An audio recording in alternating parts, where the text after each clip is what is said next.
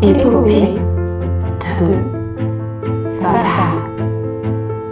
Épopée de. Bonjour à toutes et à tous et bienvenue dans Épopée de femmes, le podcast qui donne la parole aux ingénieurs, chercheuses et entrepreneuses qui façonnent le monde d'aujourd'hui et construisent celui de demain. Je m'appelle Anna et aujourd'hui je reçois Maude. Maude est maîtresse de conférences à l'Université Grenoble-Alpes et spécialiste en éco-conception. Avec Maude, nous avons parlé de limites planétaires, de politisation, du métier d'enseignante-chercheuse aux mille facettes et de bien d'autres choses encore. Vous pouvez retrouver l'ensemble des références citées au cours de la conversation dans les notes du podcast. Je vous laisse désormais découvrir notre échange et je vous souhaite une très belle écoute. Bonjour Maude. Bonjour. Je suis très contente d'être ici avec toi pour discuter de ton parcours, de tout ce que tu as pu faire. Est-ce que d'abord tu peux te présenter rapidement, s'il te plaît? Oui, donc je m'appelle Maud Rio, je suis maîtresse de conférence à l'université Grenoble-Alpes. Donc je fais mes recherches au laboratoire du GESCOP et mon enseignement au niveau de l'IUT GMP, donc ça veut dire génie mécanique et productique, euh, où euh, je parcours euh, les aspects de la soutenabilité, l'éco-conception, l'écologie industrielle et euh, voilà, mais au travers du, du, concepteur en ingénierie et du chercheur donc en ingénierie, puisque en recherche, je fais mon objet d'étude, c'est la conception intégrée, c'est-à-dire développer des méthodes et des outils pour aider euh, les concepteurs aujourd'hui à intégrer la soutenabilité dans leurs pratiques. Donc c'est super intéressant. Est-ce que tu peux nous parler un peu du parcours scolaire qui t'a amené à travailler dans ce domaine-là? Oui, bien sûr. Alors, euh, donc moi j'étais, euh, j'ai commencé. Ce qui m'intéressait en fait, c'est de comprendre les systèmes. J'ai toujours été vraiment curieuse de la manière dont on conçoit en fait les systèmes et euh, la manière dont on, on évolue en fait euh, avec euh, l'art, la technique, voilà, le savoir-faire humain. Euh, et puis euh, le rapport à la ressource en fait. Alors je pense que c'est aussi lié un peu à mon éducation familiale quoi. Euh, mes parents, donc ma mère quand même a travaillé pas mal dans matière environnementale, de protection de l'environnement et puis son engagement dans sur ces aspects-là. Puis mon père était chercheur et concepteur, ancien des arts et métiers, donc il y a un peu ce savoir-faire un peu voilà Géo trouve tout puis Léonard de Vinci quoi un peu. Donc les deux ont fait un mélange qui est exactement ce que je fais aujourd'hui. Ouais. Donc c'est un peu dramatique en même temps de se dire qu'on a un peu l'histoire comme ça d'un mélange entre ses parents, mais en même temps, euh, ça m'a permis de me, me, former et je me sens très à l'aise du coup dans, dans ce que je fais aujourd'hui quoi. Et j'assume complètement. Euh... Donc j'ai, j'avais cet éveil, euh, cet éveil là. Euh, et puis on est parti donc euh, en 1996. Mmh. donc c'était aux États-Unis, donc en Californie. Donc c'était euh, mon père en fait a fait euh, une année de recherche à Berkeley et donc euh, j'étais à l'école là-bas donc j'ai appris un petit peu une autre manière de enfin un autre éveil on va dire mmh. sur sur la manière dont apprendre ouais même l'histoire les mayas les aztèques bon voilà et puis après donc j'ai j'ai eu envie de bah de je pense que j'avais une attitude par rapport à la connaissance qui était un peu différente de, de des gens dans ma classe. Et puis, euh, je me suis orientée très rapidement vers euh, une école d'ingénieur où je, je pouvais euh, choisir un peu différentes thématiques de recherche, okay. enfin de, de, matière, pardon. Ouais. Donc, c'est-à-dire de pas uniquement faire de la conception, de la mécanique, des maths, de la physique, mmh. de la bio, mais d'être aussi dans une euh, un éveil sur la sociologie, la philosophie, la psychologie, euh, les lettres, voilà. Et donc, ouais, vraiment un peu, et puis aussi le, le savoir-faire, c'est-à-dire aussi d'être pas que dans le théorique, mais d'être dans l'applicatif, dans la pratique. Et donc, euh, j'ai choisi les, les UT, donc il y a l'UTT, l'UTC, l'UTBM, mm -hmm. qui fonctionnent comme les INSA. Et donc, je suis partie là-bas à l'UTT et ça m'a vraiment permis de, de, choisir un peu à la carte, comme ça on pouvait choisir chaque semestre euh, plein de différentes matières, et je me suis mais éclatée. Je me suis euh, régalée dans toutes les dans toutes les matières euh, que j'avais. Ça a été toujours un plaisir d'apprendre, et je crois que j'étais euh, vraiment quelqu'un, et je le suis toujours. En fait, ça a vraiment structuré ma manière de, de penser. C'est euh, j'aime en fait essayer de comprendre les choses de manière un peu systémique. Ça, en général, ça commence par une sorte d'état de l'art énorme où je suis un peu perdue, quoi. Enfin, je, je, suis un peu envahie par l'information, etc. Et petit à petit, je construis en fait une un, un, référentiel dans ma tête. Et après, ça me permet de structurer la manière dont je vais pouvoir euh, habiter cet espace en remplissant des petites euh, cases de connaissances, en, en permettant de comprendre, d'agir sur certains aspects et de développer euh, comme ça mon référentiel de, de compréhension du monde en fait. Et pour moi, ça, c'était vraiment l'idée des études, c'est-à-dire de, de, construire une manière, une boîte à outils en fait, pour arriver à être euh, ben, en capacité en fait d'aborder euh, le monde tel, tel qu'on est et trouver sa place du coup dans la société par rapport à ça. Absolument pas de, de remplir des fonctions dans une entreprise ou d'être soumis à, euh, je sais pas, telle ou telle case dans la société. Non, c'est vraiment de se dire comment je peux avoir une activité qui a du sens et comment je peux euh, mettre à profit en fait mes compétences pour pouvoir euh, y répondre. Du coup, ça change complètement euh, la manière dont j'abordais les études parce que du coup, j'étais hyper heureuse de poser plein de questions, d'apprendre pour pour comprendre en fait, pour construire ces compétences-là, je lisais beaucoup, etc. À l'époque, en, donc j'ai eu mon bac en 2003, j'ai eu en 2005, je pense que j'ai eu mon premier cours avec Dominique Bourg peut-être c'était en 2004, donc euh, en écologie, euh, puisque lui c'est celui qui a mis euh, donc Dominique Bourg, hein, philosophe, maintenant maintenant retraité mais éméritus je pense à Lausanne. Il a il a donc, enfin il est aussi directeur de, de, la revue La Pensée écologique, que, qui est vraiment hyper intéressante. Mhm. Hein. et ça permet de il a mis en place tout le tout le alors ça fait comment? C'était toute la partie écologie industrielle en France et donc c'était euh, un des chercheurs qui nous éveillait sur, euh, bah, sur la problématique de la soutenabilité. Euh, et c'est aussi quelqu'un qui travaillait à l'époque sur vraiment la notion de technique, l'homme, la technique, le rapport en fait à la modernité. Donc tout ça c'est hyper intéressant. Enfin ça a vraiment, c'est passionnant. Ouais, ça a vraiment construit ma, ma réflexion. Et ça m'a amené dans, pendant mes études d'ingénieur à me dire, mais en fait, je comprends pas comment on peut concevoir des produits et des systèmes sans euh, faire, en, faire des analyses d'impact environnemental, euh, essayer de, de voir euh, comment. Enfin, en fait, je trouvais qu'on avait une logique très extractiviste de, bah, on a des ressources qui sont accessibles, voilà, puis on s'en sert et puis on les transforme. voilà, le progrès, la technique, et puis on arrive à, à faire des, des, des produits pour des clients les consommateurs. Et en fait, moi, j'ai toujours vu l'utilisateur comme faisant partie en fait du cycle de vie du produit, euh, à même titre que le concepteur, et puis euh, celui qui va après le réparer, etc. Enfin, il y a une continuité. C'est pas, euh, ça arrive sur le marché, c'est plus notre problème en tant que concepteur. On a une responsabilité. Et puis, on est aussi des utilisateurs. Donc euh, voilà, et puis on est aussi des personnes qui, euh, je sais pas si par exemple on a une maison, ben on a aussi des ressources qui nous appartiennent. On a peut-être un jardin avec euh, de l'eau, euh, des arbres, etc. Donc on est aussi lié à ces ressources-là. On peut pas dire qu'on est déconnecté de, de, toutes les phases du cycle de vie du, du produit et des systèmes qui nous entourent. Donc du coup, très rapidement, j'ai demandé, euh, on va dire, au, bon, c'était le responsable de la filière génie mécanique, bon bah j'aimerais bien faire de l'éco-conception. Et il m'a dit, ma petite cocotte, commence à faire déjà de la conception mécanique et une fois que tu seras à concevoir, tu pourras euh, éco-concevoir. Voilà, apprendre c'est quoi l'écologie. Donc bon, j'étais hyper frustrée et je me suis dit en fait, en fait voilà, ils sont pas au courant. Mm. c'est dramatique, mais en fait je me suis dit bon bah voilà en fait, les profs ne sont pas formés, mm. ne sont pas formés à la problématique environnementale. Et ça, c'était, ouais, voilà, à partir de 2003, je me suis rendu compte qu'en fait, euh, il y avait un problème, en fait. Il y avait mm. Dominique Bourg, certes, mais il y avait tous les autres. Et ça posait vraiment problème. Et donc, euh, même si au centre de recherche, euh, le CRED, il y avait interdisciplinaire sur le développement durable, il y avait quand même d'autres personnes mm. évidemment compétentes sur ce sujet. Hein. Et donc du coup, j'ai fait un double diplôme. J'ai fait un master d'écologie industrielle et d'éco-conception. Et euh, pendant ce master-là, bon bah là, ça y est, j'ai été, euh, j'ai eu toutes euh, toutes les interventions. Enfin, c'était c'était la régalade.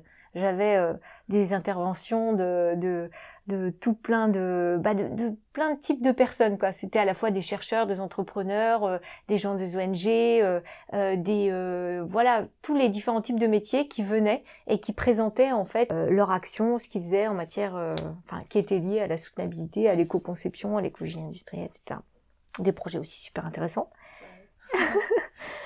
et après ça, du coup, euh, j'ai eu, euh, ça m'a permis de, de, rencontrer ceux qui seraient après mes, mes directeurs de thèse. Mhm.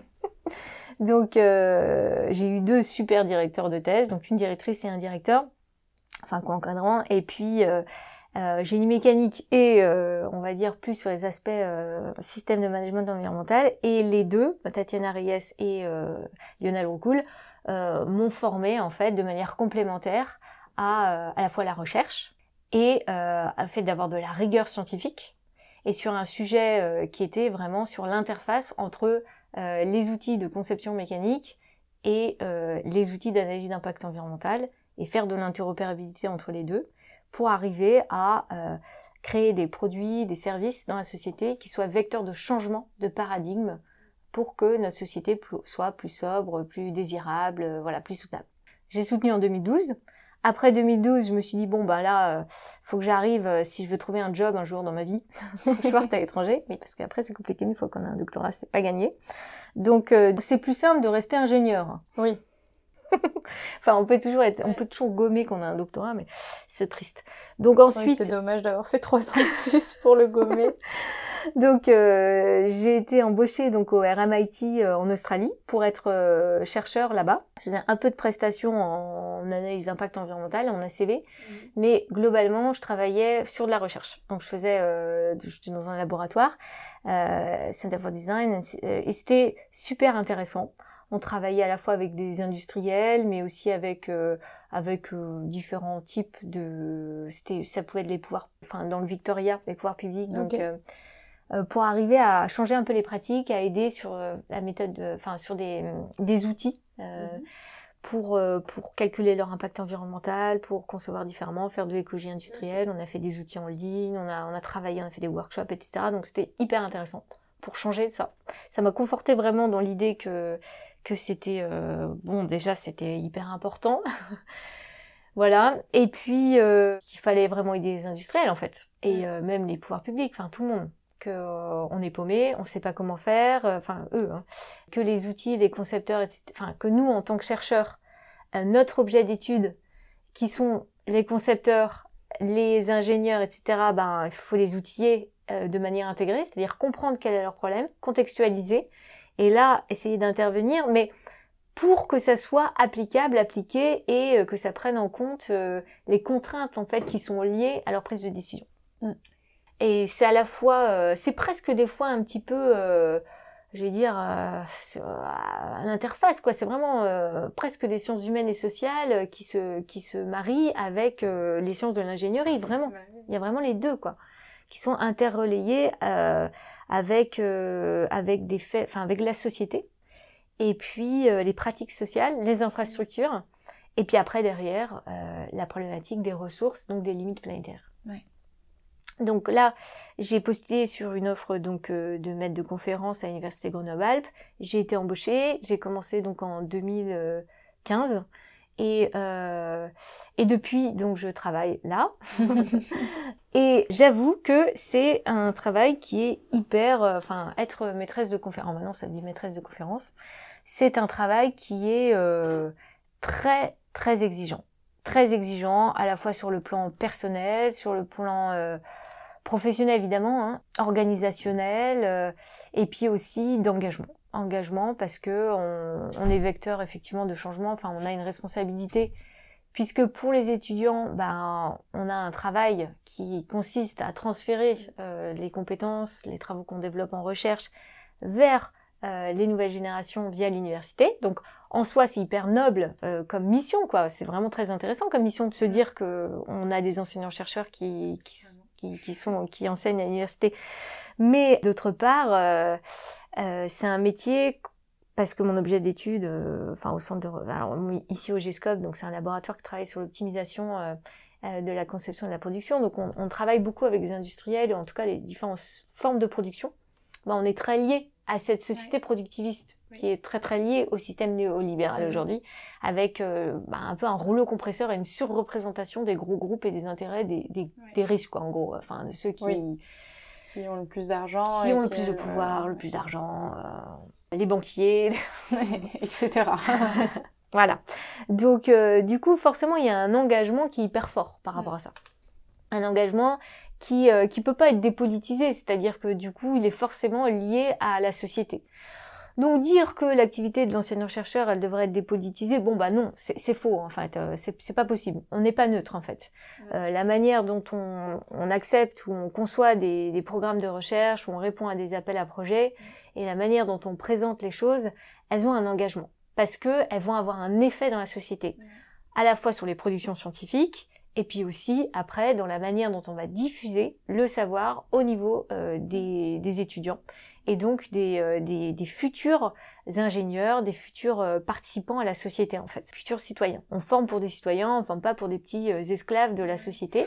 Donc il faut qu'ils soient en mesure, tout le monde, qu'on soit en mesure de, de prendre des décisions libres démocratiquement avec une réflexion en fait. Et donc on participe à cette création de, du référentiel là, de, de, connaissances qui nous permet de d'être euh, d'avoir une une activité qui euh, qui bah, qui permet de fac de enfin d'éviter qu'on dise des bêtises de d'avoir une pensée critique d'avoir une pensée systémique de de comprendre quels sont les intérêts de chacun pour avoir la pluralité de points de vue et donc de, de trouver une manière euh, d'aborder la question de manière complexe et non solutionniste, c'est-à-dire de pas se dire qu'un problème complexe, il y a une solution, mm. mais il y a des voies possibles, et ces voies possibles construisent nos imaginaires, mm. nos imaginaires sociaux.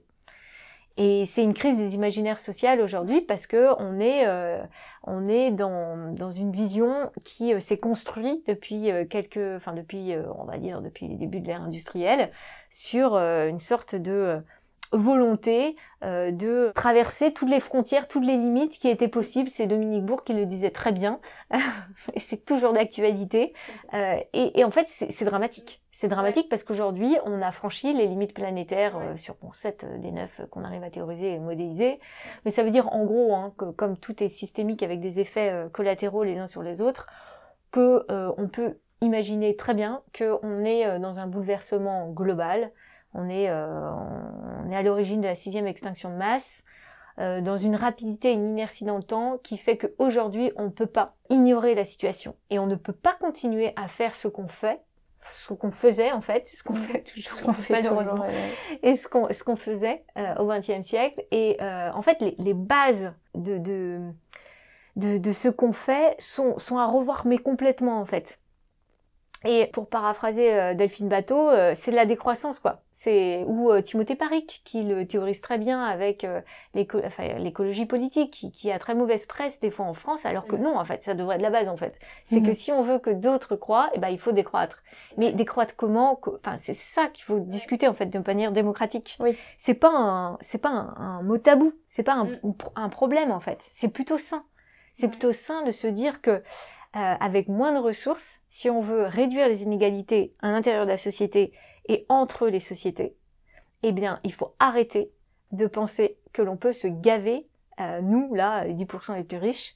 Si, si je peux prendre l'avion, c'est déjà que je fais partie euh, des 10% les plus riches. Voilà. Donc, euh, on peut pas avoir la même attitude en fait. Il faut avoir la responsabilité de ce qu'on génère en fait. Mm. De la même manière que la France, lorsqu'elle établit sa feuille de route pour arriver à avoir euh, une neutralité carbone en 2050, elle est dans une réflexion où elle construit en fait son avenir. Elle construit euh, son justement son récit en fait. Et s'il y a une telle dichotomie entre euh, l'effet de ce qu'elle ce qu'elle est en train de produire et ce à quoi elle aspire, et, euh, et, ce que ce qui se passe après en réalité, enfin vraiment l'effet réel. Enfin, en gros, on n'y est pas du tout quoi. On n'y est pas du tout. Là, on explose les scores de 1 degré 5. Donc euh, non, mais il suffit de revenir sur les rapports du GIEC, euh, sur les, les, rapports de l'IPBES, enfin ben, voilà, et les, les, travaux du Resilience Center de Stockholm.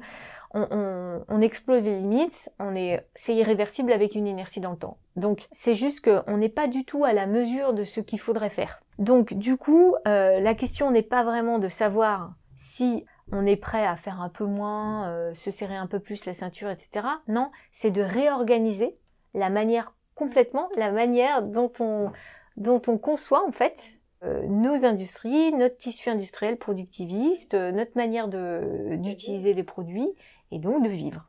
Et donc notre relation, nous en tant que dans la société quoi, de, de citoyenneté, reprendre des décisions démocratiquement que je trouve hyper euh, intéressant, c'est cette idée d'imaginaire, c'est comment on va pouvoir imaginer le monde de demain dans une logique de réduction de la consommation et comment ce monde peut être en fait hyper heureux Et il y a plein de gens qui, en parlent très bien et qui juste nous montrent que on peut vivre avec moins en étant tout autant, voire même peut-être même plus heureux. Après, ça, c'est une question de, de, point de vue. Mais du coup, je trouve ça hyper intéressant et je sais pas toi comment euh, tu fais pour justement dans ton travail intégrer cette idée-là de, de, réinventer l'imaginaire collectif parce que ça, c'est un travail d'éducation qui est énorme et de Mhm. d'arriver à déconstruire que bah oui, peut-être que euh, je vais pas avoir le dernier SUV, que je vais pas pouvoir aller euh, en vacances à Dubaï euh, pour voir des matchs de foot dans des stades climatisés et que peut-être qu'en fait, c'est juste que c'est peut-être pas le, le, le, but de la vie de, de faire ça quoi. Alors, il euh, y, a, y, a, plusieurs choses.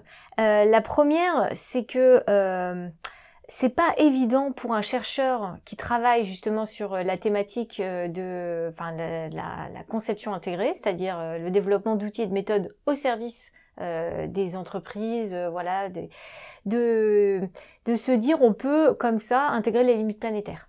Enfin, euh, franchement, hein, euh, aujourd'hui, pour, pour aborder cette question-là, en fait, moi, je suis partie du, du laboratoire pendant un an et je suis allée euh, justement au Resilience Center à Stockholm euh, pour m'imbiber de tous les travaux. J'ai fait un, une année euh, pour un congé pour recherche, donc là-bas. Là, je viens de le terminer avec un petit peu aussi, je suis allée voir au Danemark, euh, donc une équipe qui travaille sur l'absolute sustainability. Puis euh, j'ai aussi posé des questions à des chercheurs, euh, donc notamment de l'université de Lausanne. Je suis allée, allée discuter avec Dominique Bourg et puis avec d'autres personnes pour arriver à confronter cette, cette réflexion en fait qui est à mon sens substantielle de l'activité du chercheur en ingénierie ou de l'ingénieur, mais qui aujourd'hui est complètement pas euh, prise en compte dans son activité, comme si il pouvait dissocier euh, euh, la réalité de son métier en fait et euh, la création de ses imaginaires. Or, c'est la même chose. Donc en fait, il faut et ça c'est un message à faire passer, c'est ça, il faut que les ingénieurs arrêtent de se dire qu'ils font pas partie de la société. Ils font partie de la société pareil. Lorsque ils font tous les jours, ils vont au travail et qu'ils font des choix sur euh, les, ressources, sur leurs fournisseurs, sur la manière dont ils vont concevoir leurs produits pour pouvoir euh, pour qu'ils soient potentiellement réparables, réutilisables, recyclables, pour qu'ils puissent faire partie de, de filières après de, de réutilisation. Et puis aussi de réfléchir à ce qu'ils veulent comme comme entreprise, les valeurs de l'entreprise par rapport à eux leur propre éthique qui est une branche de la philosophie l'éthique hein. Donc ça je le dis parce que c'est vrai qu'on des fois on comprend pas trop ce que c'est l'éthique de l'ingénieur, ça a été aussi théorisé, c'est une branche de la philosophie, ça consiste aussi à se à se, à se mettre à mettre euh, du sens dans son activité de cherche de, de pardon d'ingénieur et de se dire que bah, à partir du moment où euh, je considère que mes valeurs ne sont plus en adéquation avec ce que je pense qui est bon, eh ben je change. Donc voilà. Donc une fois qu'on a dit ça, on met les, les, les, les, ingénieurs dans une situation, et mes petits étudiants en ingénierie c'est pareil, dans une situation horrible, parce qu'ils sont complètement en dichotomie entre finalement la réalité du métier, euh, ce qui se passe dans la société, et ce que eux ils voudraient quand ils ont lu quelques ouvrages qui vont les percuter, et on mettra une, une énorme liste euh, sur oui. le podcast. Là, euh, faites-moi ouais. confiance. Euh, donc du coup, par rapport à... Et puis il y a plein de podcasts, podcasts aussi ouais, qui existent là-dessus là qui sont hyper intéressants. Avec des super chercheurs qui sont interviewés, qui expliquent plein de choses. Enfin voilà, c'est vraiment intéressant. Puis il y a plein d'articles scientifiques. Enfin, il y a vraiment une décorrélation en fait entre tout ce savoir scientifique et puis, euh, je vais dire, le saccage qu'il y a de cette pensée-là euh, au niveau médiatique. Hein. Et la ridiculisation qui en est faite aussi de avec tout, ah, on parlait tout à l'heure, voilà. Euh, voilà, mais n'importe mmh. quoi, les mmh. lanceurs d'alerte, enfin, faut ouais. arrêter, quoi.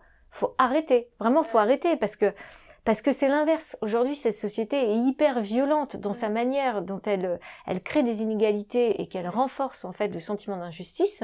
Alors qu'en réalité, on a, on n'a jamais été dans une, dans une société, euh, si abondante.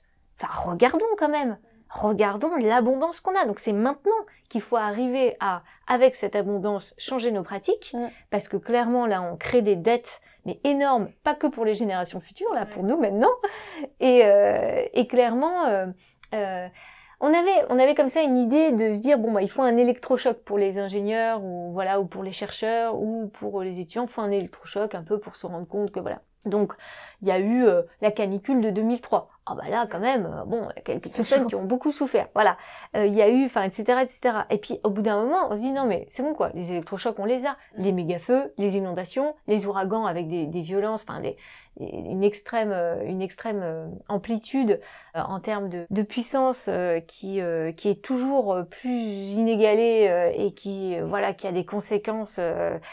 Après, bon, bah, on peut parler des tsunamis, des catastrophes Oui. euh, industrielles, etc., qui, qui vont de pair avec tout ça. Donc euh, voilà, les risques industriels qui sont réels.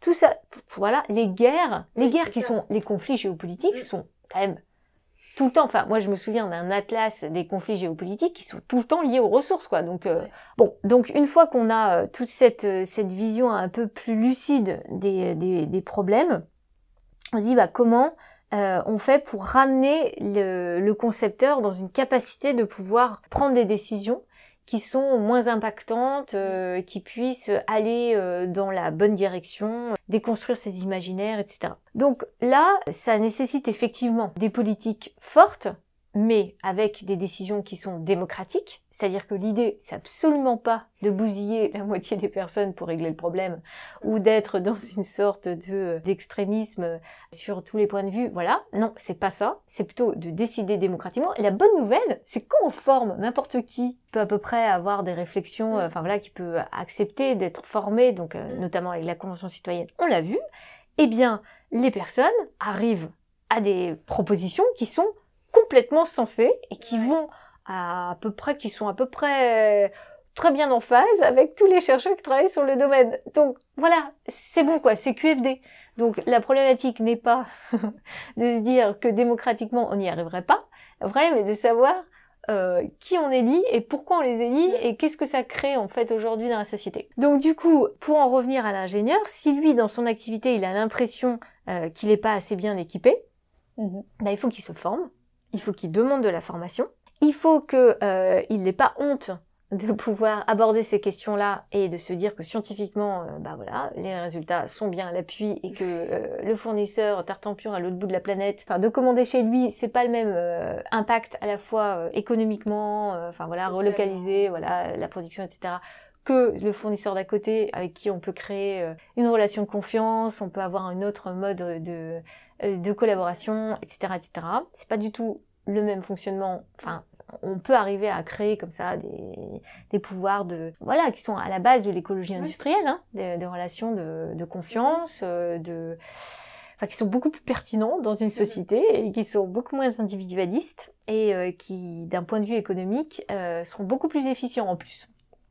Donc ça, c'est une chose. Et deuxièmement, à partir de, des outils qu'on peut quantifier, avec l'analyse d'impact environnemental notamment, l'analyse d'impact environnemental nous permet d'avoir des, des outils quantifiés, mais pas que, on peut aussi avoir des, des outils qualitatifs. On a des méthodes aussi intégrées à différentes étapes du processus de conception.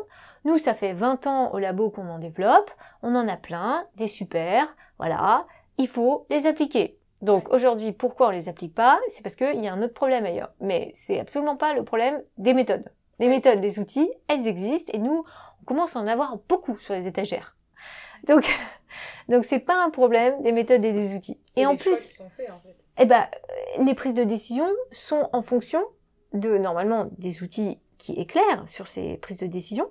Mais après, c'est quoi le, le levier qui va être le prépondérant? Si c'est le levier économique, qui prime toujours dans une prise de décision, à des, au détriment des, des droits euh, sociaux des petits esclaves qu'on a euh, dans les mines, ou euh, parce que c'est ça hein, aujourd'hui la réalité, hein, ou euh, des personnes qui travaillent en Asie euh, dans des conditions insupportables, ou euh, des personnes dans des villages du cancer, qu'explique très bien Guillaume Pitron, qui est donc qui a fait euh, tout un travail d'investigation hein, sur euh, sur la sur le cycle de vie, notamment d'un d'un tweet ou d'un clic, euh, voilà ou euh, le travail aussi de, de Biwix sur, euh, enfin qui est un grenoblois, donc je le cite, voilà, sur euh, tout ce, ce travail qui est enfin lié après à la culture du low-tech et donc comment est-ce qu'on peut arriver à relocaliser, à faire moins avec, voilà, puis évidemment décroître? Bah, toutes ces problématiques-là, puis qui expliquent bien la problématique de la matière qui est dissipative. Donc même si on voulait recycler à 100% du titane, bon, bah, ouais. aujourd'hui on n'utilise pas à 100%, Mm. à 90% on l'utilise sous sa forme dis- dissipative, voilà, donc euh, du coup on va pas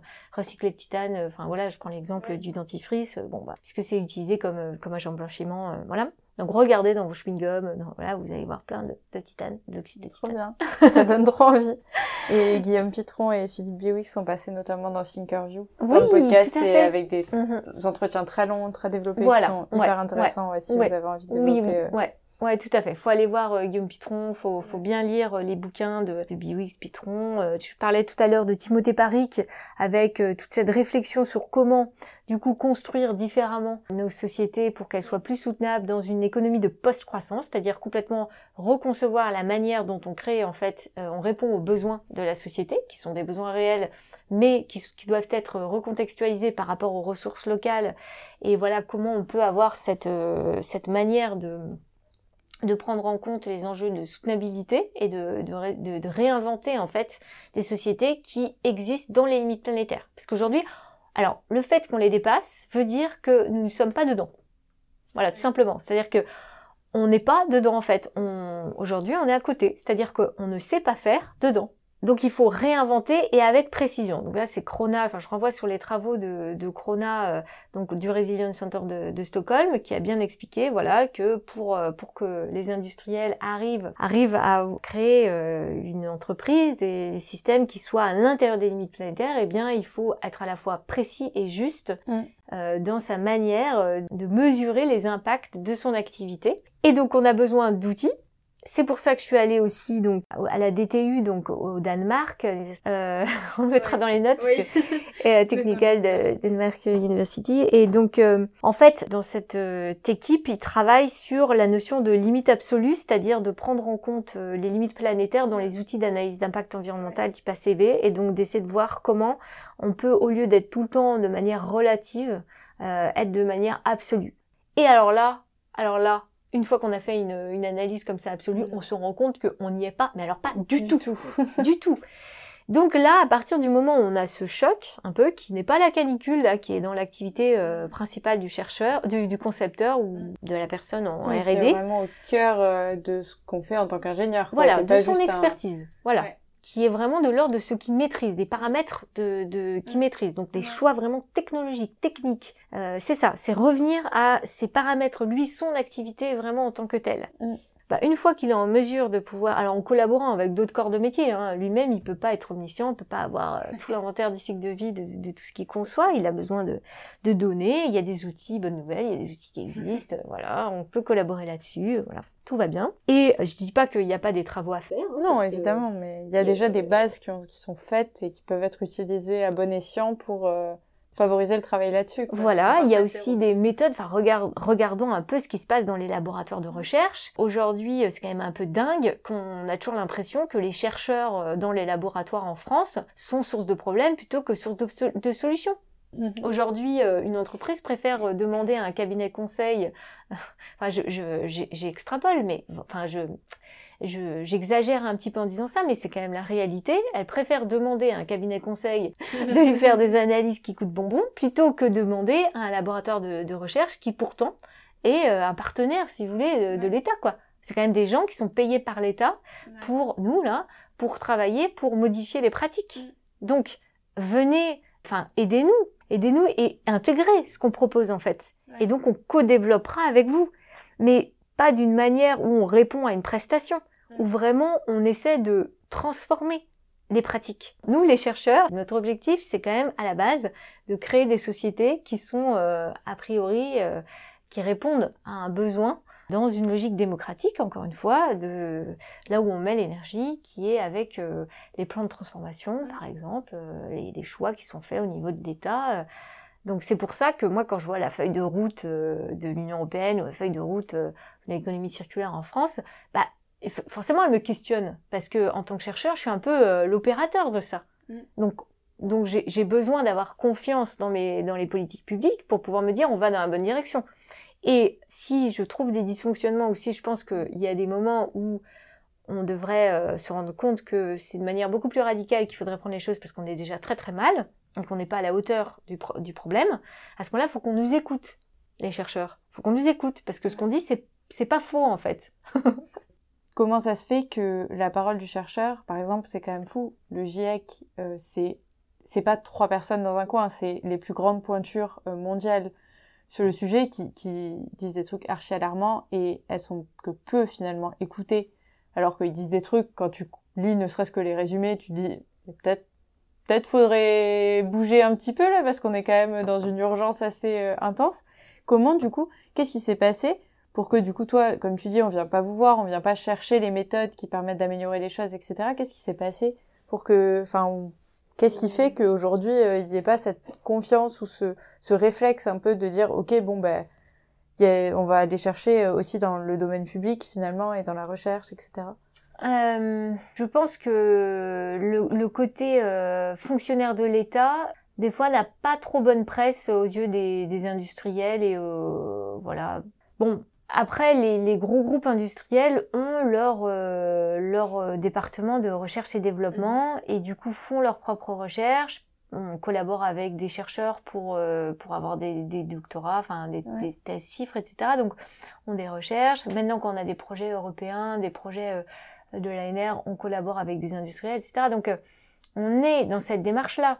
Mais de manière plus générale, je pense qu'il y a un problème au niveau de la société d'écouter euh, les chercheurs. Euh, on l'a vu avec la crise du Covid, où la pensée des scientifiques était remise en question, où il y avait euh, un, un, problème, quoi. Enfin, je pense qu'il y a un problème de formation aussi des, des journalistes. C'est clair que ces news, enfin, bon, il y a, y a un problème, quoi. Il y a un problème vraiment. si on regarde même au niveau des pages, je sais pas, du Monde, etc., la partie environnement. ou enfin voilà, il faut lire d'autres, faut lire Reporter, faut lire bah, on parlait de la pensée écologique, on, on en mettra d'autres dans des références du, podcast, mais il y a beaucoup d'autres médias qui permettent mm. de, de, donner la parole aux chercheurs.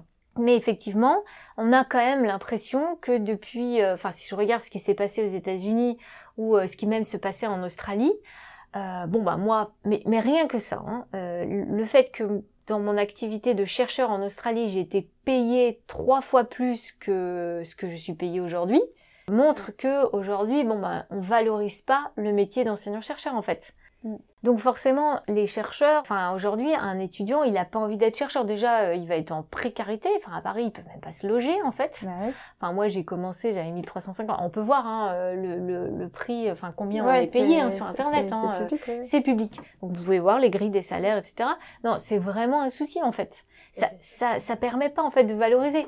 Euh, en plus, on ajoute à ça que quand on est une femme, on évolue euh, euh, de manière un peu différente pour X ou Y raison. On pourra en parler aussi des charges qu'on a différemment, etc., différemment réparties dans mon milieu d'ingénierie, parce que on est, on est sous-représenté par rapport à, au milieu masculin, donc du coup ça crée des effets. Mais bon, a priori, ça. Et puis il y a l'histoire des primes aussi, euh, qui fait que du coup, bah, les femmes avec certains mécanismes vont, moins. Bon, bref. Mais ça, c'est un autre problème. Mais en tout cas, en matière de confiance, je pense qu'il y a un problème euh, au niveau de la pensée scientifique. C'est-à-dire que un chercheur, ça lui, ça lui dérange pas d'avoir tort en fait. Enfin, s'il se trompe, bah, il est capable de dire ah oui bah là c'est vrai tel ou tel argument je les entends c'est vrai euh, moi j'argumente ça ça ça et c'est pas pour ça qu'on va se taper sur la figure en fait on argumente, on réfléchit, et puis après, euh, on essaie de, de contre-argumenter, et puis c'est comme ça qu'on construit en fait la science. Moi, je suis contente quand je me suis dit ah bah là, en fait, j'avais pas vu ça comme ça. Et en fait, il y a tel argument que, qui sont intéressants, il y a telle réflexion, là j'ai lu ça, ça, ça, c'est telle réflexion, mais ça vient en, même au Resilience Center de Stockholm, hein, euh, il y a beaucoup de critiques sur les limites planétaires, et donc ça j'ai regardé, j'ai lu, j'ai voilà, euh, des historiens d'essence tels que euh, Fressos ou, euh, ou Bonneuil, ben voilà, on peut on peut reconstruire comme ça l'histoire de l'anthropocène au niveau de, de Rockstrom, enfin toute l'équipe en fait du Resilience Center qui s'est construit là-dessus. moi j'étais j'étais dans l'équipe de Sarah Cornell qui du coup qui a l'a mis en pratique en fait cette réflexion sur Planetary Boundaries Framework. Et donc ce, ce cadre en fait méthodologique. Mais derrière ces limites planétaires, faut les voir comme des limites qui sont à la fois, enfin voilà, faut, faut discuter de, de ce qu'on veut. Est-ce que c'est des frontières? Est-ce que c'est des seuils euh, quantitatifs? Est-ce que c'est des limites à ne pas franchir euh, Non, en fait, il faut réfléchir à ça parce que si on dit la limite c'est un degré 5, c'est une limite qui est collectivement euh, choisie.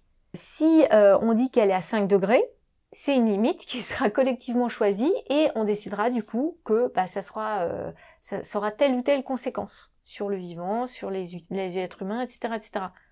Voilà. Ce qu'il faut bien comprendre, c'est que les limites, c'est des limites euh, qui conditionnent l'habilité de la Terre. Et aujourd'hui, euh, le fait que euh, on est euh, voilà dans cette ce franchissement, on passe des points de bascule hein, qui sont très bien expliqués notamment bah, par Rockstrom justement, qui explique bien ça, avec des tipping points, qui montrent bien que depuis 10 ans, ça s'est beaucoup plus accéléré que ce qu'ils pensaient. Donc c'est complètement ahurissant qu'on n'écoute pas assez les scientifiques, parce que là, on est dans une bombe à retardement. On est dans une bombe à retardement. Ouais. C'est vraiment flippant. Mm, Donc à oui. partir de ce moment-là, pour moi, en tant que en tant qu'ingénieur, on ne peut pas se remettre en question. Euh, on ne peut pas se- ne pas se remettre, se remettre en en question parce que c'est c'est trop important en fait. Donc à ce moment-là, il faut à la fois qu'on ait une pratique euh, en tant que- qu'ingénieur, donc de décision, de collectivement changer l'orientation de notre entreprise. Regardons euh, ce qu'a fait euh, Yvon Chouinard chez Patagonia. Bon. Et puis il y en a qui sont clairement pas dans cette vision-là. hein. Regardons l'effet inverse, euh, Elon Musk, euh, ce qu'il prône dans la société, c'est quand même hallucinant de se dire qu'on sera mieux dans une planète inhabitable, euh, voilà, dans des conditions qui sont quand même euh, complètement horribles. Bon bah non, ça c'est, on va pas complètement, on va, on va arrêter de saper ce ce qu'on a Ouais. parce que c'est hyper précieux. Encore une fois, nous, on a une méga abondance là euh, en en Occident par exemple, donc du coup, il est de notre devoir de euh, d'avoir la responsabilité de ça en fait. Et là-dessus, on peut on peut d'ailleurs orienter euh, ceux qui écoutent ce podcast vers euh, cette relation nature-culture avec Philippe Descola, euh, hein, un anthropologue qui explique bien cette problématique en fait bah, philosophique, c'est-à-dire on peut a- on, on on peut pas dissocier nature et culture. On avoir euh, à l'inverse donc cette cette dichotomie entre nature, culture d'un côté et de l'autre, bah ça crée euh, voilà des problématiques de frontières, mais cette superposition aussi, bah ça, ça crée aussi des problèmes. Donc on est, euh, on doit remettre en question euh, cette réflexion-là et donc avoir de la profondeur dans notre réflexion. Et ça, pour moi, un ingénieur tout seul, c'est compliqué et il faut qu'il se forme, il faut qu'il demande aux chercheurs. Oui. C'est c'est complexe en fait. Donc il faut que, faut On vraiment s'écoute aussi. faut qu'on s'écoute, faut qu'on ait du temps pour ça, pour nous, pour apprendre tout ça. Donc il y a besoin de ce transfert qui se fait euh, à toute étape de la vie et euh, c'est pas que quand on fait nos études Ouais. et pour après toute la vie. Ça change rapidement.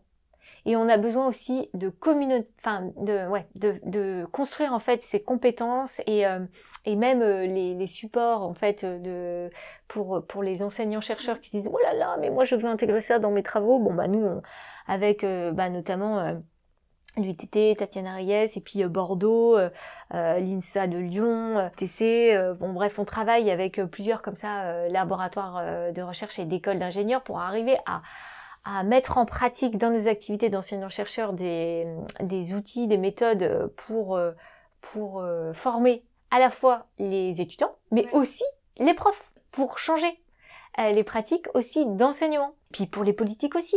Le gouvernement disait qu'il fallait former, tous les ministres devaient être formés, ou Oui. tous les gens de l'hémicycle devaient être formés, bah oui. Et donc, il faut qu'ils passent par ces formations. Et donc, nous, c'est prêt, nous, c'est bon, là, on a, on a bossé dessus, Mm. euh, on- ça fait des années qu'on attend que ça, donc venez, quoi. C'est ça, c'est ça que je veux dire par plus de transfert. La pensée des scientifiques, elle, elle, elle se confronte, s'additionne, s'enrichit. Voilà, donc je dirais que c'est à la fois une responsabilité, et puis c'est, euh, ça, faut que ça arrive. Ouais, faut que ça arrive. Il y a tout un tas de choix individuels aussi à faire de la part de chacun et chacune euh, Pour dans se nos prendre vies, en main. euh, pour se prendre en main et qu'on soit ingénieur ou pas finalement. euh, récemment, j'ai entendu beaucoup de gens dire de toute façon individuellement notre action elle compte pas forcément. Moi, je pense que Non. quand même il y a quand même un vrai levier d'action euh, Voilà. qu'il faut mettre en place aussi. C'est évidemment c'est pas que ça et si Non, non, non. si euh, les industries continuent à tourner Non, mais voilà, sont, il faut, euh, il faut pas, euh, c'est, c'est l'histoire de la poule et l'œuf, quoi. c'est ça. C'est-à-dire qu'il faut pas faire ça point. Enfin, c'est clair que l'industriel, moi, à partir du moment où euh, on travaillait, on me dit oui, mais bon, euh, les clients veulent ça. Ah bon? Bah alors les clients, c'est qui? Vous leur posez la question? Mm. Vous allez les voir Vous leur demandez? Donc eux, ils veulent acheter quelque chose qui va péter euh, le lendemain de, de la que la garantie est terminée, au bout de 10 ans. Oui, bien sûr, c'est vraiment ce qu'ils veulent. Hmm. Mais non, mais ils veulent moins cher, etc. Oui, enfin, ils veulent surtout avoir des produits euh, qui leur servent, qui puissent réparer, Ouais. euh, dans des logiques de proximité parce que c'est beaucoup plus facile. Non, euh, on n'est pas dans une euh, en tant qu'individu, on, on est on est en fait complètement soumis à des en fait, ce qu'il faut comprendre, c'est qu'aujourd'hui, la société et sa construction nous a rendus complètement dépendants euh, de ressources naturelles, euh, voilà, de, de la voiture, de l'infrastructure. Moi, je dis toujours, euh, voilà, regardons, admettons que, bon, on décide que, je sais pas, c'est un bon exemple. prenons l'exemple de la ville avec la cohue que, que c'est, quoi. Et euh, la, ville, c'est fait pour les pour les voitures aujourd'hui, clairement. Euh, quand on se balade à vélo, donc nous, on a la chance d'être à Grenoble, capitale verte européenne. Il y a vraiment des bonnes choses qui arrivent à Grenoble. Faut regarder parce que c'est vraiment impressionnant. Il y a vraiment des trucs super. Enfin, on donne pas comme ça le label capitale verte pour rien. Il y a vraiment des raisons qui sont quantifiées, qui sont analysées, etc. Donc, par exemple, on a les autoroutes de, de vélo. C'est un exemple parmi d'autres. Ouais. Si on regarde les autoroutes, euh, bah, clairement, euh, quand on est sur notre petite autoroute, bah, on est quand même beaucoup plus tranquille Ouais, clair. que quand on slide entre les voitures qui Mm. se garent euh, voilà n'importe où, etc. Eh ben, admettons que euh, les rues entre midi et deux, c'est un espace pour qu'on puisse manger dehors et pique-niquer dans la rue et qu'il n'y a pas de voitures qui circulent. Bah, ça changerait notre rapport à la ville, euh, l'histoire d'un midi où on peut comme ça manger dehors, au soleil, prendre l'air, etc. Ouais, ça changerait le rapport des gens au, au monde qui les entoure. hein. Depuis euh, les années 60, euh, on a pris que des mauvaises. euh, Enfin, bah, j'ai, enfin, je vais noircir un peu le tableau, mais franchement, les, il y a une surreprésentation des mauvaises, euh, des mauvaises dispositions, au détriment. Enfin, je veux dire, des mauvaises. Alors, questionnons. bon, par exemple, j'imagine si tu questionnes tes parents, ils vont te dire, bah. Moi, depuis depuis depuis les années, je sais pas, 70, j'ai vu que euh, les choses positives arriver. Oui. Plus de pouvoir d'achat, euh, plus de de possi- Alors peut-être que c'est en train de changer, mais mais plus en termes d'imaginaire. Oui. Voilà, on a accès à plus de biens, etc. Euh, je sais pas, les gens maintenant ils ont des maisons de vacances. Enfin voilà, c'est hallucinant en fait. Mm. C'est hallucinant. On a capitalisé, on a voilà. Mm. Donc on, on, on se rend pas compte en fait de cette abondance et ce que ça a généré. Donc bien sûr, si on regarde dans les petites industries de Foxconn, etc. en Chine, on se rend compte que c'est pas exactement pareil. En fait, derrière il y a des conséquences de tout ça. et on a des, il y a des gens qui travaillent pour nous en fait. C'est ça. Si euh, tout ce qui se passait à l'époque industrielle en France, ça n'arrive plus aujourd'hui, c'est parce que ailleurs dans le monde, ça arrive toujours et qu'il y a toujours des gens qui. Enfin, c'est un peu tragique et ça, ça prend un peu la tête quand on se met à regarder ça, mais Ben, on peut regarder de- euh, l'empreinte euh, voilà écologique avec notamment car- le carbone et les petits esclaves, euh, la notion d'esclave qu'on a. Et donc euh, bah effectivement là-dessus euh, clairement on est euh, sur euh, Enfin, il y a, a l'exemple de voilà, vous prenez, je crois que c'est Timothée Paris qui prend cet exemple-là. Vous prenez votre voiture, ou non, euh, peut-être euh, comment il s'appelle, euh, Pablo Servigne, qui dit euh, voilà, vous prenez votre voiture, vous mettez un litre d'essence, vous parcourez des kilomètres et ensuite euh, vous vous arrêtez et euh, vous revenez, vous essayez de revenir à l'endroit où vous avez été, vous avez été en poussant votre voiture vous-même. Bah vous mettez, euh, je sais plus combien de, de semaines là, enfin c'est un truc de fou. Et donc du coup on se rend compte un peu que oui, en fait l'énergie concentrée qu'on a dans un litre de pétrole, c'est une, c'est, c'est une extrême chance, une Ouais. extrême richesse le cycle du carbone. C'est, un- cadeau du ciel. donc du coup on devrait pas Ouais. le prendre à la légère. oui, avait pas le gaspiller, le brûler. voilà. euh, ça, ça nous a permis de nous développer comme ça nous a développé aujourd'hui. Sauf que malheureusement, euh, maintenant, nous sommes en train de, de, c'est en train de se retourner en fait contre nous et en train de détruire nos conditions d'habitabilité Mm. sur la planète. Donc Mm. là, je renvoie à Aurélien Barraud qui l'explique très bien. Et, euh, et je pense que si on lit les livres d'Aurélien, euh, bon voilà, on n'en sort pas indemne. Ouais. On se rend compte que non mais là c'est bon quoi, c'est fini. Faut, faut quand même se rendre compte. avait- La fabrique des pandémies aussi, on peut aussi se rendre compte pourquoi est-ce qu'on est arrivé dans cette, euh, cette destruction en fait du milieu naturel, cette artificialisation du sol, euh, cette problématique liée au vivant euh, fait que, enfin, de destruction ouais, du, du vivant, des espèces naturelles, enfin, des espèces sauvages, plus ou moins 70%, enfin bref, en 40 ans, enfin, c'est l'hécatombe. Euh, ces espaces naturels qu'on a complètement euh, réduits à peau de chagrin, bah, tout ça fait que du coup, on en arrive à des zoonoses, etc. Mais c'est- en fait, c'est logique. C'est, on le savait, en fait. Ouais. Les scientifiques, ils le savaient. D'ailleurs, moi, je suis pas étonnée quand j'entends tous les, enfin, ce qui se passe pour l'instant, euh, ça me paraissait logique, en fait. Ouais, c'est cool. Malheureusement. c'est clair. Donc, on prend pas la bonne direction par rapport à tout ça. Donc, plutôt, faisons de la désobéissance civile, mais de manière collective. Mm. Je pense que ça, ça peut être intéressant. C'est-à-dire, dans l'entreprise, redéfinissons les priorités de l'entreprise. S'il faut arrêter tout un pan de production pour reprendre un autre, mais qui a plus de sens, ben, pourquoi pas? Pourquoi pas? Il n'y a pas que le paracétamol qui doit se relocaliser. Donc pourquoi pas repenser euh, la, la manière, nous au labo là on parle d'urban mining, euh, d'urban factory, etc. Bon bah ça a d'autres conséquences, donc redéfinissons tout ça.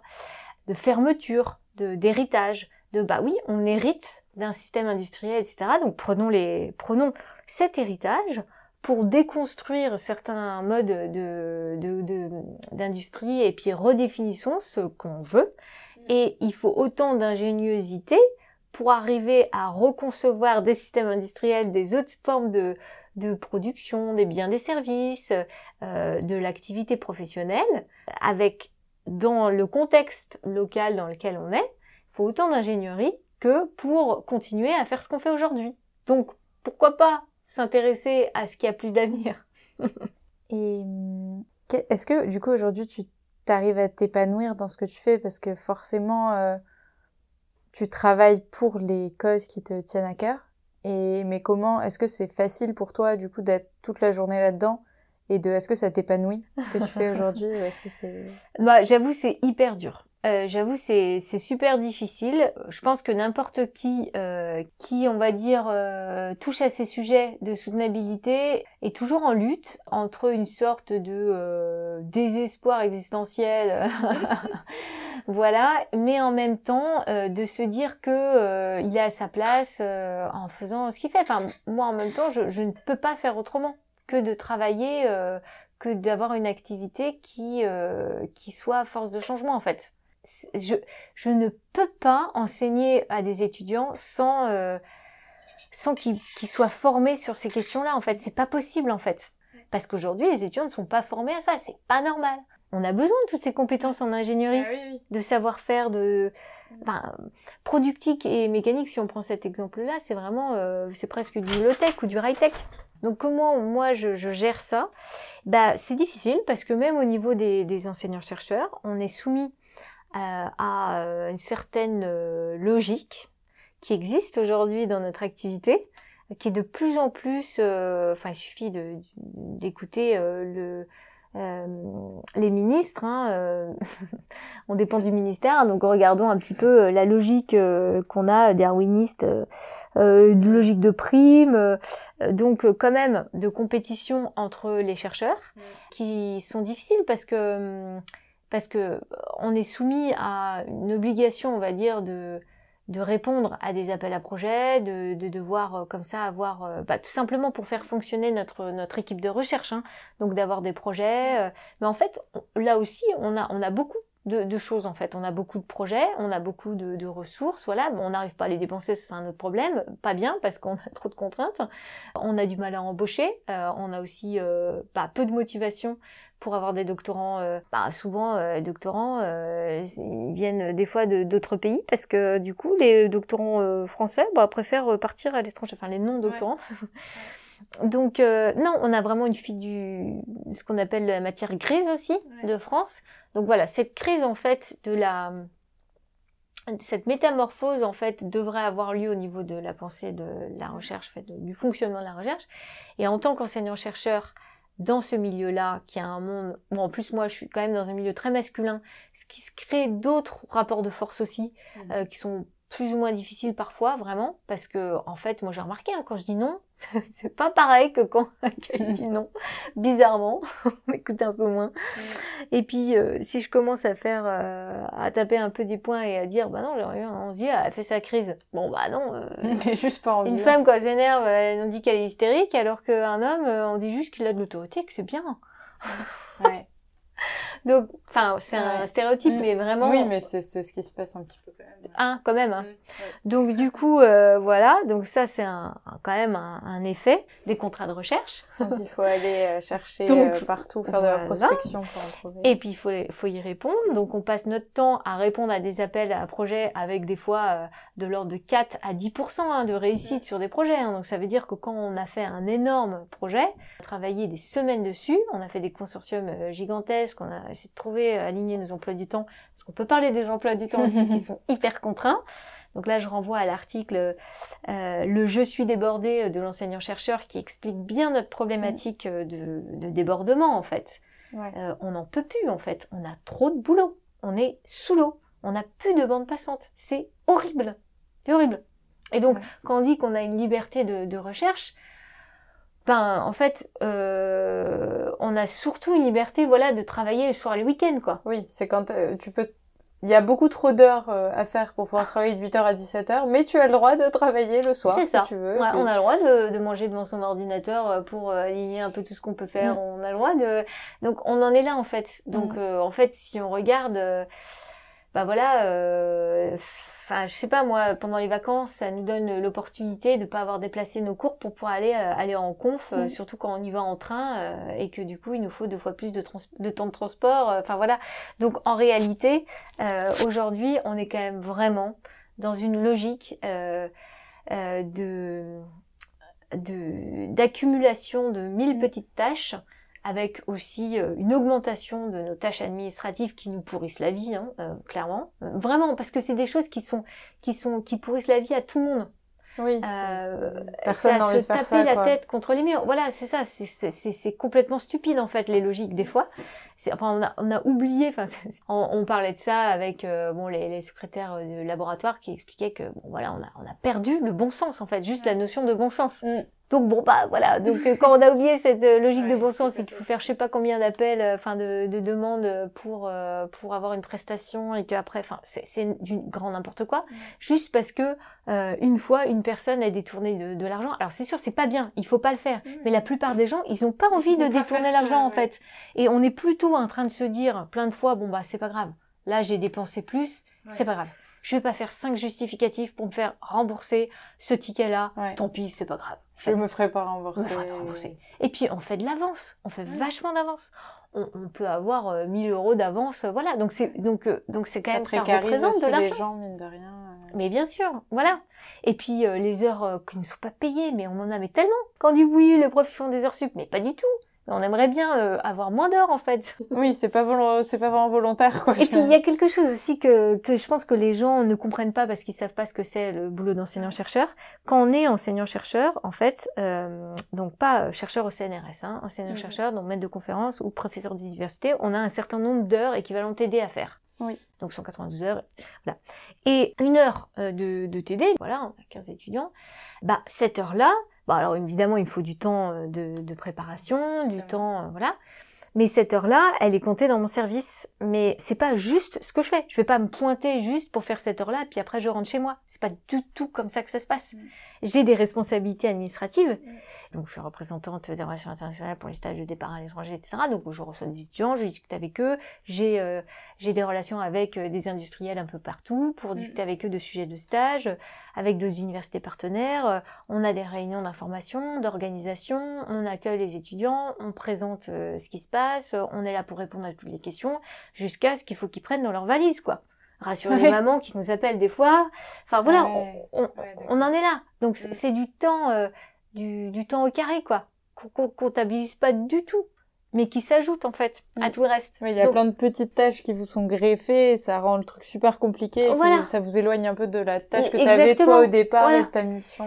Et donc, dans une journée et dans une semaine, n'en parlons pas, on passe de une discussion avec un doctorant hyper pointu sur quelque chose de hyper, euh, hyper précis, hyper technique, voilà, euh, hyper, euh, voilà, on est méga concentré pour une question et doit être super rigoureux. Mhm. À- après, un truc, un problème de, mais vraiment euh, de titi, enfin un problème administratif, euh, genre euh, quand j'appuie sur ce bouton-là, ça clique pas, ça valide pas, Euh, un Mhm. truc comme ça, mais qui Ouais, me ouais, prend la tête, voilà, un truc incroyable. on n'arrive pas à se connecter euh, au VPN, euh, je sais pas quoi, enfin bref, ça marche pas, il y a rien qui marche, notre identifiant à droite à gauche, etc.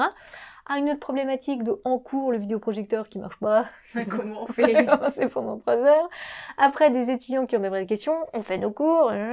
Après, des questions des étudiants qui sont râlés pas crête, parce que ça n'a rien à voir avec la discussion qu'on avait avec notre doctorant, ou motiver les étudiants à bosser. Parce qu'ils Oui. sont là, ils sont là, ah bah madame, je vais pas, je vais pas travailler. Bah, il faut arriver à leur parler aussi, à leur Ouais. dire, les motiver dans la vie pour qu'ils apprennent aussi. Donc on est toujours là en train de relancer.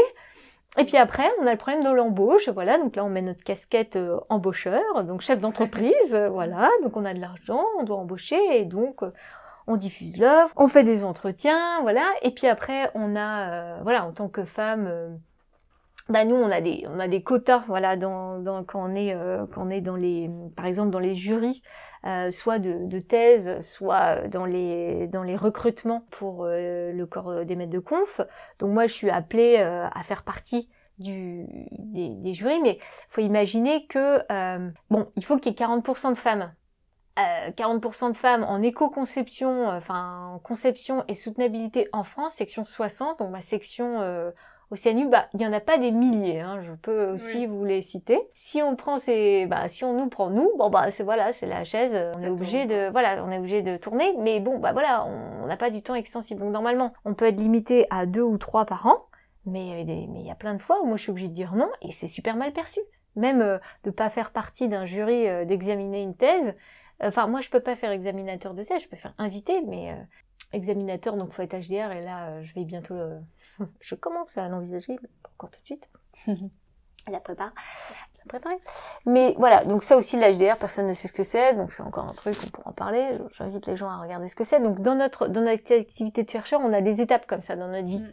Et on a des, des obligations obligatoires, on nous demande de faire des choses. Par exemple, c'est jury de recrutement, on est voilà, huit enseignants-chercheurs autour de la table pour euh, recruter quelqu'un. C'est pas rien en fait. Il y a Mm. vraiment un engagement. Après, Ouais, c'est un, CDI. Je peux vous dire Oui. que celui-là, Il l'a réfléchi. Hein. Et donc euh, voilà. Et puis après, moi j'ai déjà été dans des recrutements où euh, je trouve que, enfin, certaines personnes, euh, à franchement candidature égale entre hommes et femmes, on prend l'homme. Donc euh, il y a une discrimination qui est complètement latente, qu'on dit pas, mais elle existe vraiment. Donc c'est et, et là on a beau le dire, on a beau l'expliquer, il se passe rien. hein. Mm. Aussi. Alors normalement quand même, on est quand même plusieurs à le dénoncer et tout ça, et ça se passe plutôt bien parce qu'en tant que chercheur, on se parle, on arrive à bien se parler. Ouais, échanger, Mais il suffit, voilà, qu'on tombe sur quelqu'un d'un peu charismatique, un peu, voilà, bon, bah, comme tout le monde, euh, puis il reste longtemps. hein. Oui, bah oui, forcément. Donc c'est pas qui facile. restent le plus longtemps. Ouais. oui, du coup, c'est vrai que tout ça, ça peut un peu freiner l'épanouissement du métier euh, initial. Bah, des fois, on a vraiment, enfin, on est dégoûté, quoi. Ouais, on est dégoûté, on se dit, mais on a bossé autant, on n'a aucune reconnaissance. Bah oui, parce que la reconnaissance, parlons-en. Donc, elle peut pas se faire au niveau du salaire. Elle peut pas se faire au niveau familial, hein, parce que je peux vous dire que quand vous rentrez tard, quand, euh, quand votre conjoint, il vous regarde, euh, regarde la tête que vous faites le matin en vous levant parce que vous êtes crevé, et que vous vous dites, oh là là, c'est le marathon aujourd'hui, et que vous lui expliquez un tout petit peu ce que vous avez à faire, et qu'il dit, non, non, non, non, non, arrête-toi, parce que là, c'est trop. je peux plus, je stresse pour toi.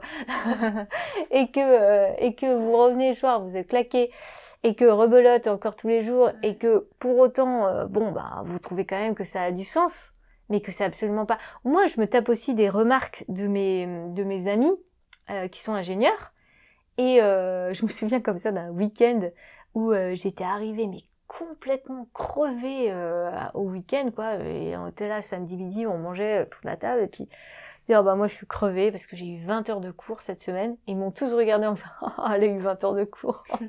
La pauvre. Ah, ça c'est vraiment les vraiment les enseignants. Ils ont eu 20 heures de cours. Non mais en fait j'ai eu 20 heures de cours en plus de tout le reste. Donc c'est à dire j'avais fait une semaine de 70 heures quoi. Euh, ouais. mais c'était pas enfin voilà. Ils s'imaginaient pas que voilà. Ouais, ça, donc on a une incompréhension. On devrait faire des stages Ouais, de, de- de découverte des bah, de métiers. découverte des de- métiers. ouais, de- d'enseignants-chercheurs ça serait vraiment intéressant je pense Ouais. Oui, que tout le monde s'en rende compte un peu. Mm. Pas pour qu'on dise oh les pauvres enseignants-chercheurs hein. je suis pas en train de faire du misérabilisme ou euh, de me mettre juste- en, en tant Juste que victime savoir c'est pas euh, ça hein. objectivement euh, ce Voilà. que vous faites. Ouais, mais c'est plutôt de dire voilà, on n'est pas valorisé, c'est pas valorisé au niveau salaire, au niveau de la connaissance, comme on disait, il y a quand même une crise, enfin une remise en question euh, de la de la connaissance scientifique. Et euh, c'est vraiment un problème. Enfin, euh, on peut avoir des plateaux télé et des discussions avec des, des scientifiques qui disent des choses euh, en face de quelqu'un qui dit n'importe quoi et, et c'est la parole est égale. Bah non, Ouais. il y en a un, c'est son, c'est son, boulot, quoi, son expertise. 10 ans d'études. 10 Voilà. ans. Donc euh, attention. Et puis euh, donc c'est pas valorisé au niveau connaissance, au niveau sociétal, au niveau comme je disais au niveau industriel, on va pas chercher la connaissance là où elle est des fois, alors c'est vraiment dommage. Et puis au niveau politique, hein, clairement, hein, quand on regarde un petit peu euh, les pouvoirs publics, des fois on se demande si, euh, enfin si nos ministres, ils ont écouté les chercheurs aussi. Donc voilà. Et puis donc parler du GIEC euh, et puis euh, les rapports. Euh, même le IPBES ou même les, les même l'ADEME, hein, tout le travail que fait l'ADEME qui est euh, voilà l'agence vraiment De- qui ouais. fait partie vraiment de la- voilà et qui, qui est là pour faire cette relation entre le, les- le monde public et le monde industriel. un travail de remarquable. C'est génial, Ouais. voilà vraiment avec par exemple les scénarios qui sont établis dans l'ADEME. Donc j'invite tout le monde à aller voir les, les quatre scénarios, génération frugale, génération euh, voilà et tous ces, scénarios-là sont quand même établis sur des réflexions euh, collectives de la société française. Donc si on regarde un petit peu sur ces scénarios-là, on se rend compte qu'il y a une surreprésentation de certains scénarios, hein, par exemple euh, business as usual, un peu euh, croissance verte, et puis euh, euh, la génération frugale avec tout ce qu'elle implique de aussi de magnifique, Ouais. de, de hyper intéressant comme euh, comme scénario. Mm. Avec beaucoup plus aujourd'hui, si vous demandez un peu à des industriels, euh, enfin des, des concepteurs, euh, enfin des ingénieurs, ils vont vous dire que finalement, eux, d'avoir un mi-temps, de s'occuper bien de leurs enfants, d'avoir le temps pour bricoler, de réparer des choses, de pouvoir faire leurs courses à vélo, de moins courir partout, et en fait, Ça et de gagner envie, un peu moins, mais d'avoir plus de temps, ils sont carrément d'accord. Ouais, carrément. Donc, on n'est pas dans cette idée de qu'il faut toujours avoir plus, plus, plus, plus, plus. Non, c'est clair. Et hum, on pourrait en parler des heures, mais oui, voilà. quel, euh, pour finir euh, ce podcast qui est... ouf, J'aurais mille questions à poser encore, mais je vais rester dans, dans les rails. La dernière question, c'est quel conseil tu pourrais donner à une jeune fille ou un jeune garçon qui aimerait embrasser une carrière un peu comme la tienne, donc travailler euh, sous l'enseignement, la recherche ou plus largement en éco-conception T'en as déjà donné beaucoup. Est-ce qu'il y aurait quelque chose, un truc super spécifique qui, que tu conseillerais? Pour- Développer sa pensée critique et ne pas avoir peur de comprendre et d'être déstabilisé, d'être perdu. Moi, ce que je disais au départ quand je disais sur mes études, Mm. euh, c'est ça, c'est-à-dire d'accepter qu'à un moment on ouvre une porte et que on arrive dans un nouveau monde, quoi, et qu'on on n'a rien compris des règles du monde, etc., qu'on est complètement paumé. Et ça, c'est intéressant parce que là, on est en train de, de reprogrammer euh, des connexions euh, au niveau du cervelet, du cerveau, qui nous permettent euh, de- de- d'avancer, quoi, de, de, de comprendre des nouvelles choses en fait. On a besoin de ça. Il faut pas rester dans ce confort de, de penser qu'on a tout compris, etc.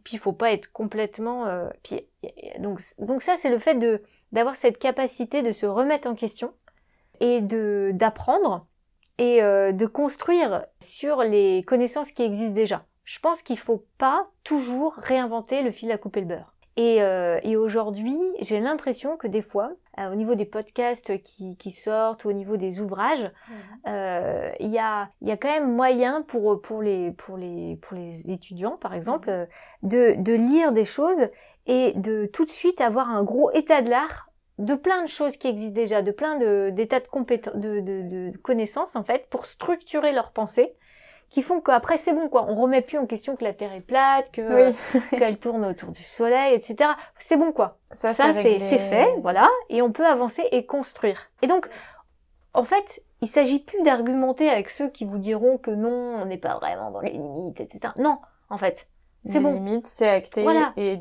d'être contre ça, c'est pas, c'est pas ok. Voilà, c'est ça. Donc, on a des arguments pour le contrer, on peut les avancer, et on va pas se casser la santé pour ça. Ok?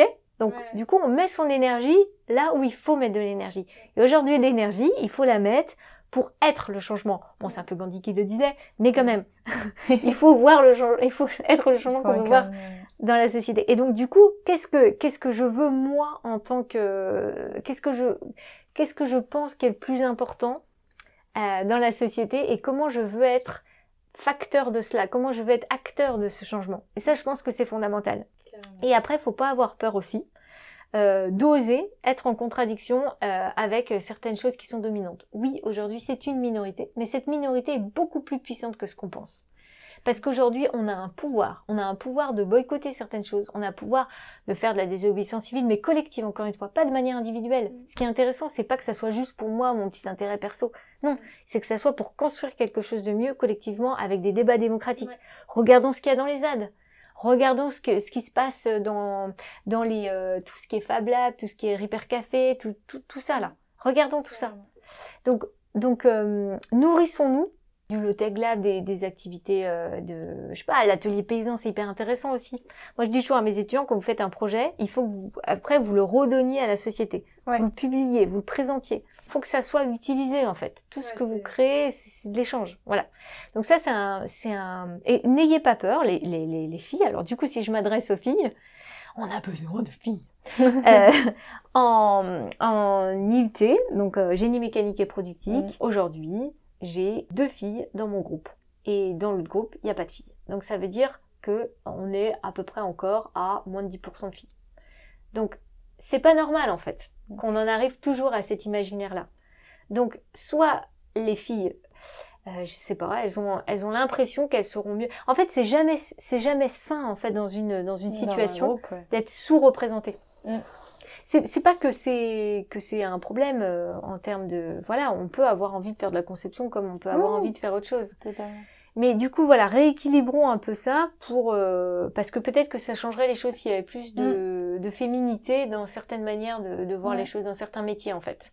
L'industrie, c'est pas décorrélé euh, des valeurs euh, humaines féminines aussi. Mm. Voilà. Et j'y crois beaucoup en l'écoféminisme, moi, parce que je pense que il y a un rapport en fait, euh, tout simplement le fait que qu'on soit une femme, ça nous porte vraiment sur la manière dont on a envie de voir l'avenir en fait, de manière complètement différente. Ouais. Voilà, donc c'est un bon après je, je pourrais aussi aborder beaucoup d'autres choses mais je pense que il faut aller comprendre ce que- ce qu'est le travail d'enseignant chercheur, ne pas avoir peur de ça. Euh, pourquoi pas rester en France pour ça? Euh, faire du, du militantisme aussi, euh, on en a besoin, changer les choses de l'intérieur et euh, de l'extérieur, s'engager en politique, la politique c'est ce qu'on fait hein. Ça peut pas que venir de la politique, faut aussi que ça vienne de nous et euh, ne pas sous-estimer ouais, les efforts et lire à peu près tout ce qu'on a dit là. Super. Bah, merci beaucoup, Maud. Eh ben merci beaucoup. Merci d'avoir écouté cette conversation jusqu'au bout. Si elle t'a plu et intéressé, abonne-toi pour ne louper aucun des prochains épisodes. Tu peux aussi laisser 5 étoiles et un commentaire si la plateforme d'écoute que tu utilises le permet. Cela m'aide beaucoup. N'hésite pas à me retrouver sur Instagram, at épopée-2-femme, ou sur LinkedIn, sous mon vrai nom, Anna Ramos, pour ne louper aucun des prochains épisodes. Tu pourras aussi laisser un commentaire si un épisode t'a particulièrement marqué. Il ne me reste qu'à vous dire à bientôt dans Épopée de femmes.